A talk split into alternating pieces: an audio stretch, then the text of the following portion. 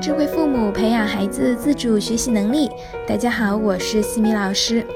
这节课给大家带来的主题是：暑假结束，孩子有节后综合症怎么办？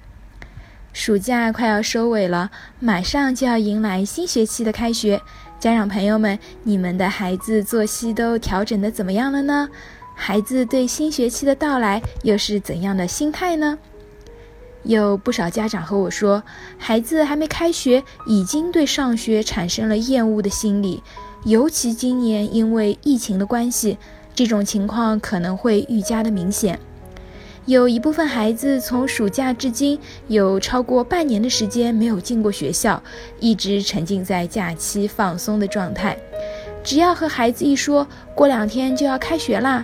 孩子就会呈现出一副完全不想去上学的状态，浑身难受、哭闹、心情不好，觉得在学校仿佛就是一种煎熬。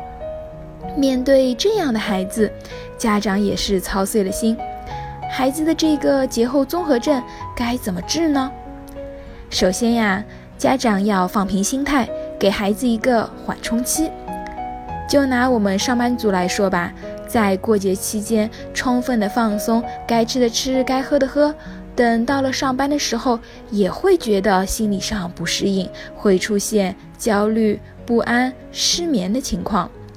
大人也会有节后综合症，所以孩子出现这种情况是非常正常的。爱玩是孩子的天性，一直处于自由放纵的漫长假期。而到了学校，则有学校的规章制度和日程安排，忽然的转变无法适应也是无可厚非的。家长们不必过度焦虑。节后综合症一般会持续一个星期左右，孩子们在开学的第一个星期里会一时难以进入正常的学习状态，会表现为起床困难、上学路上没有精神、课堂上心不在焉。昏昏欲睡，回家不愿意写作业等等，我们需要给孩子一个缓冲的时间，以平和的心态对待孩子的这些症状，不要去指责批评说你怎么这么不爱学习啊这样的话，应该帮助督促孩子们去上学，并给他们一点时间去适应生物钟的变化。其次。多引导孩子学习的快乐，找出不想上学的根本原因。孩子一听到上学就厌恶，很大程度上面是把学习和痛苦进行了挂钩，觉得学习的生活很痛苦。一方面和家长给到的压力期望过高有关，另一方面也和学校的环境有关。比如孩子之前在学校的成绩不够理想，比较自卑，经常被拿来和别的同学比较。或者上课比较调皮，曾经受到过老师的批评等等，对学校产生了排斥的心理，也有可能呢是和同学的关系相处的不太融洽，被同学们孤立而不愿意去学校。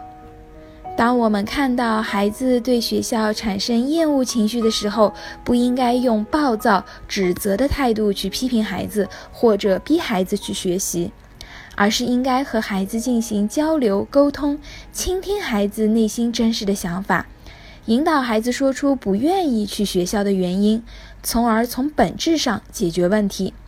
我们要同理孩子，看到他们所遇到的困难，和孩子耐心的分析，帮助孩子克服内心的不安与厌恶，及时解决孩子心里出现的不适或者焦虑。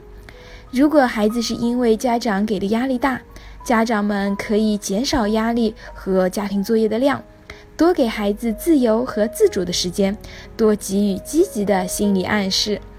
如果孩子是因为仍然沉浸在假期的状态中，那么就要告诉孩子，上学是这个年龄段每个孩子都需要做的事情，多介绍学校有趣的方面，激发孩子对学校的向往。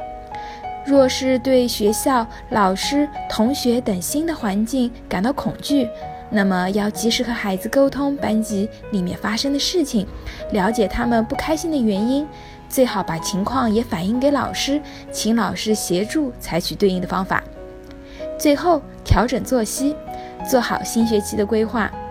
最后几天的假期里，帮孩子调整好作息，可以和孩子一起商定一下下学期的作息时间表，早睡早起，并配合适当的运动。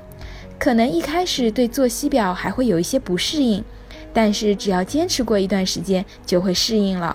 开学之后要多关心孩子上学后的学习状态，加强与老师的沟通，同时与孩子一起制定新学期的目标和规划。比如哪些科目的成绩需要提升，如何强化练习等等。